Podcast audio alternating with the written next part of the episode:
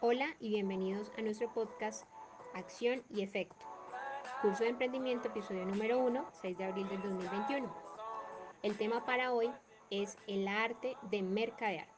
Se ha preguntado por qué de toda la inmensa cantidad de productos que existen en el mercado, unas personas son fieles a unos y en otros casos compran indistintamente. ¿Por qué marcas como Coca-Cola, Juan Valdés o Nike le transmiten ciertos valores que hacen que usted y yo las tengamos en mente y prefiramos los productos sobre otros? La respuesta es sencilla. Las grandes marcas y los productos más exitosos hacen mucho más que publicidad. Hacen mercadeo y trazan planes específicos para llegar a ciertos segmentos y mantenerse por muchos años. Aunque los planes de mercadeo persigan como fin último vender, lo que se busca es que compre quien debe comprar y permanezca fiel a su marca y a sus productos. De ahí la importancia de tener claro a quién le quiere vender y para eso se necesita conocer a fondo el mercado, su tamaño y su composición. Entre más definido esté este, este comprador, más acertados serán los pasos para llevarle su producto y convertirlo en cliente habitual. Las ventas no surgen solo porque su producto esté bien diseñado o tenga un precio bajo.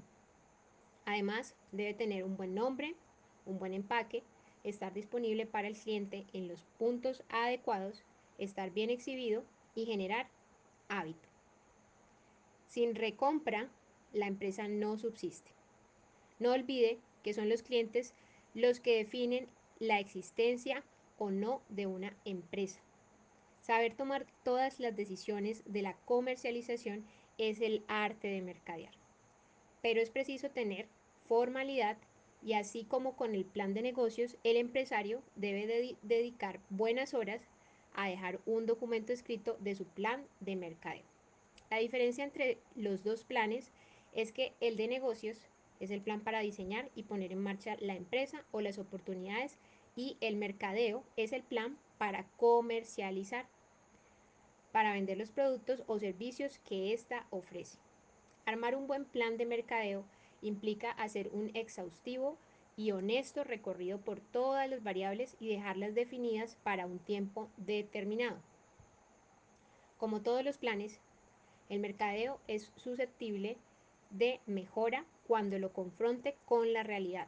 Algo tan simple como definir el nombre que tendrá su producto realmente es una ciencia y debe experimentar mucho con este, con su precio, con su empaque, antes de lanzar al mercado la fórmula. El mercadeo es un tema complejo que requiere de amplio conocimiento, pero aquí encontrarás las bases para empezar a construir tu plan.